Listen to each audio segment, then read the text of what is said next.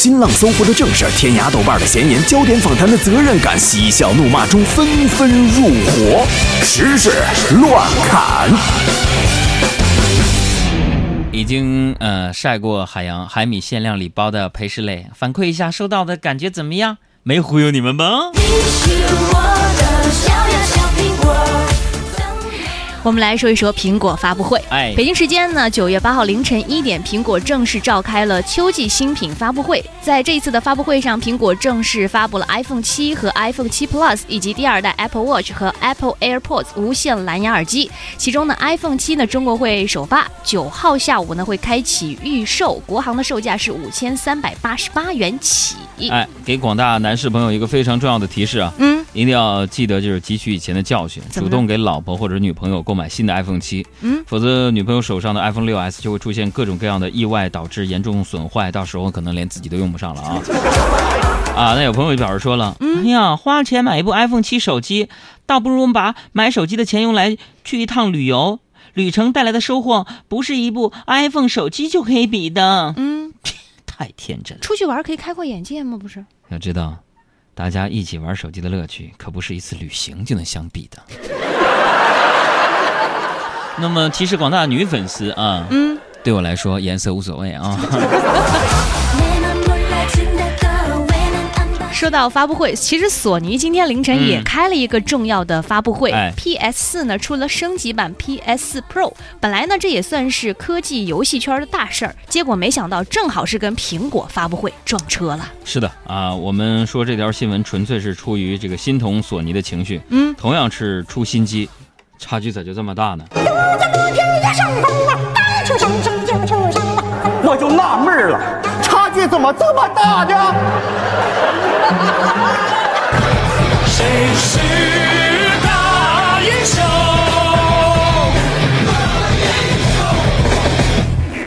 这个我还是想说啊，索尼这个 PS 4 Pro 啊，对我来说颜颜色无所谓啊。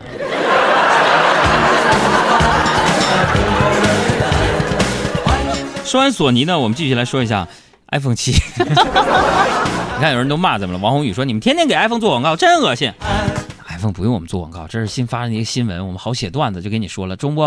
咱别这么固执，好不好？因为我今天开这个发布会，那觉得苹果公司的确是太了不起了，是吧？嗯，因为我觉得他们总能主动去推动科技领域的进步啊。我也大致梳理一下这次发布会的主要内容啊，给那些没有看发布会的朋友们去科普一下啊。主要向我们传达了三个重要信息啊。第一，手机终于防水了，这告诉我们什么道理？什么道理？以后洗澡的时候也可以放心的玩手机了。我爱洗澡，乌龟跌倒。啊啊啊啊！第二呢，就是把摄像头变成两个了，啊，刺激了广大单身。当然了，双摄像头还是有很大好处的啊！你看，可以一次就是自拍两张照片，然后选出脸更小的那个，节省了百分之五十的拍照时间，多好啊！你看你嫂子那脸画的跟年画似的。那第三呢，就是耳机孔没有了。所以不得不说啊，就小小偷顺着耳机线偷手机这事儿，警察提示了那么久，终于有厂商采纳了。不过接下来，好像还要提醒，大家不要丢手机、啊。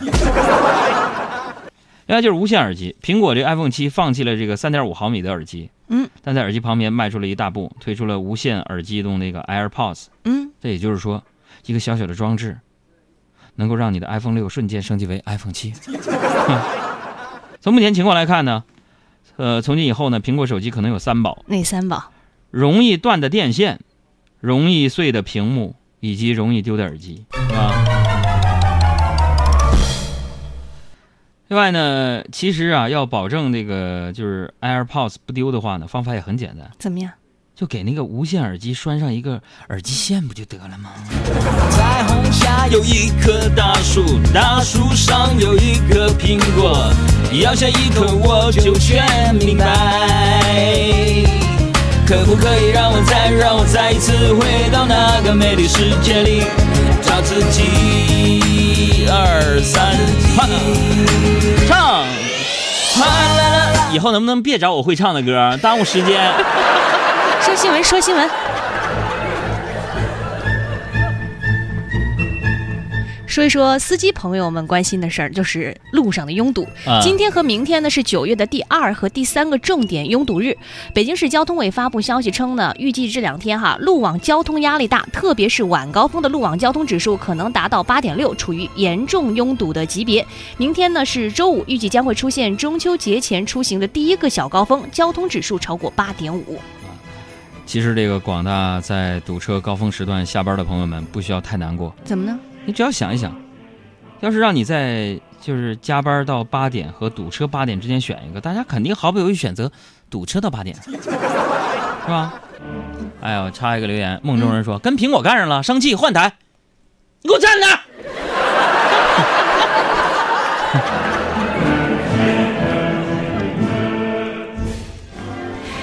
再来说，三六零互联网安全中心呢发布的《二零一六中国电信诈骗形势分析报告》显示，上海人和北京人识别诈骗电话的速度是最快的，平均只要十八秒。而同样的是一线城市的广州，却没有能够成为识别诈骗电话最快的地区。这也不能怪广州的这些人啊，嗯，毕竟他们日常使用的方言和电话诈骗里的口音实在太像了。那是通缉你们呐！对，通知我们回去。通缉，啊，通缉，店长，你是广东人吧？阿里巴巴创始人马云披露，他早年在霍允赴澳大利亚探望笔友之前，曾被拒签七次。他说，这次旅行打开了他对世界的眼界。马云说，一九八五年之旅完全改变了我的未来。但愿这个代办签证不是在淘宝找的啊。另外呢，网友晒出了马云和孙杨的孙杨的童年对比照。照片当中，两人不仅发型相同，眉毛、鼻子、眼神相似，就连翘起的嘴角和微笑的神态都十分相似，相似度百分之九十九。说的可是马云和孙杨啊！嗯，令网友惊呼太像了，真是傻傻分不清楚啊！这告诉我们一个道理：什么道理？游泳真的是一项好运动，不但能强身健体，还可以改变颜值。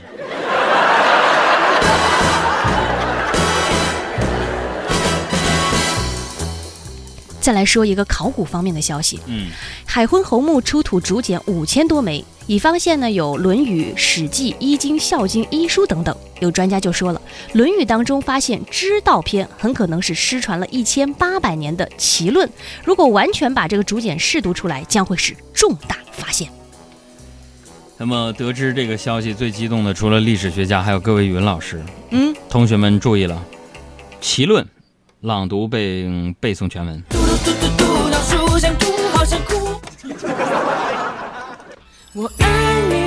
知名的乒乓球选手福原爱，已在东京与台湾的乒乓球选手江宏杰共同向东京都政府提交了结婚申请书。福原爱与江宏杰相识于2014年，2015年两人确定恋爱关系。此后双方经常往返于东京和台湾相聚。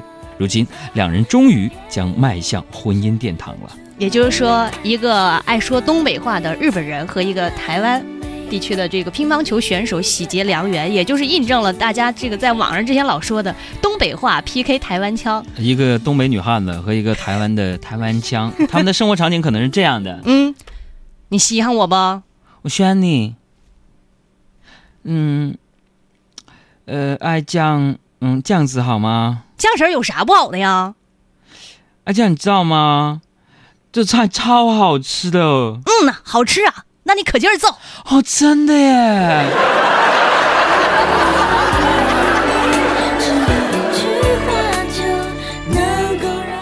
再来说另外一对儿情侣啊，这个在美国，美国有一个莫妮卡·莱利，今年二十七岁，体重六百三十五斤。她立志呢要成为全球最胖的女人，目标体重呢是一千磅，大概是九百零七斤。嚯，现在呢，她通过网络直播吃饭来获得日常生活的收入。而莫妮卡的男朋友非常支持女朋友的这种想法，他每天会负责为莫妮卡准备饭菜，而莫妮卡每天要吃掉大约八千卡路里的食物。她希望自己能够胖到无法移动的程度。我天，我这第一回听到说有人把好吃懒做说的这么励志。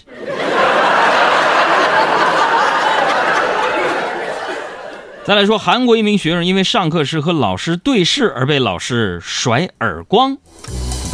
对，毫无疑问，这名韩国的学生学校这个教师可能来自我国东北，为啥呢？敢跟老师对眼神儿。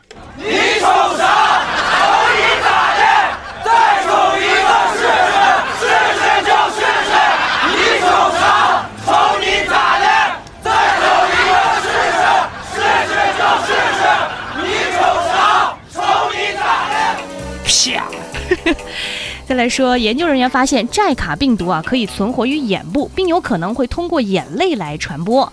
于是科学家推断，这或许就是一些感染寨卡的这个病患出现眼部疾病，甚至是失明的原因。这也就是说，东北话里听来特别嚣张啊，略显蛮横的“你瞅啥”，嗯，其实本质上是温柔善良的东北人为了保护彼此，避免寨卡病毒传播。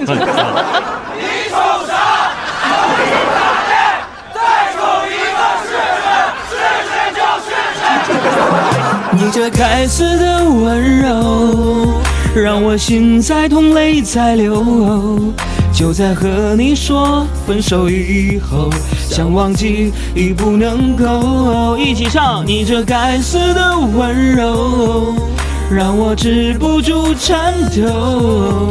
哪怕再来多的借口，我都无法再去牵你的手。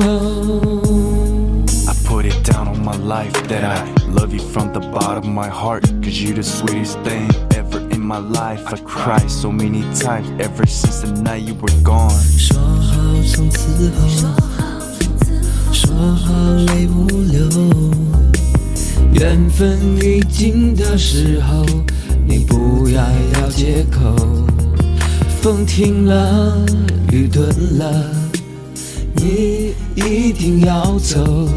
我还站在记忆里，在感受。三二一。你这该死的温柔，让我心在痛，泪在流。就在和你说分手以后，想忘记已不能够。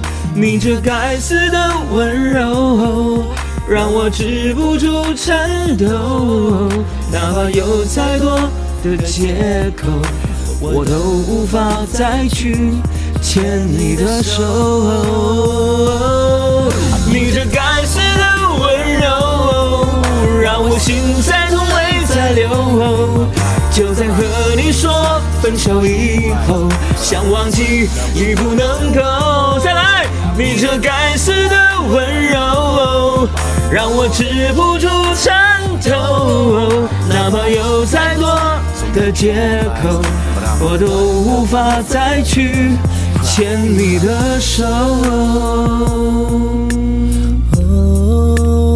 牵你的手，牵你的手，牵你牵你的手。手。海洋现场秀，地球人。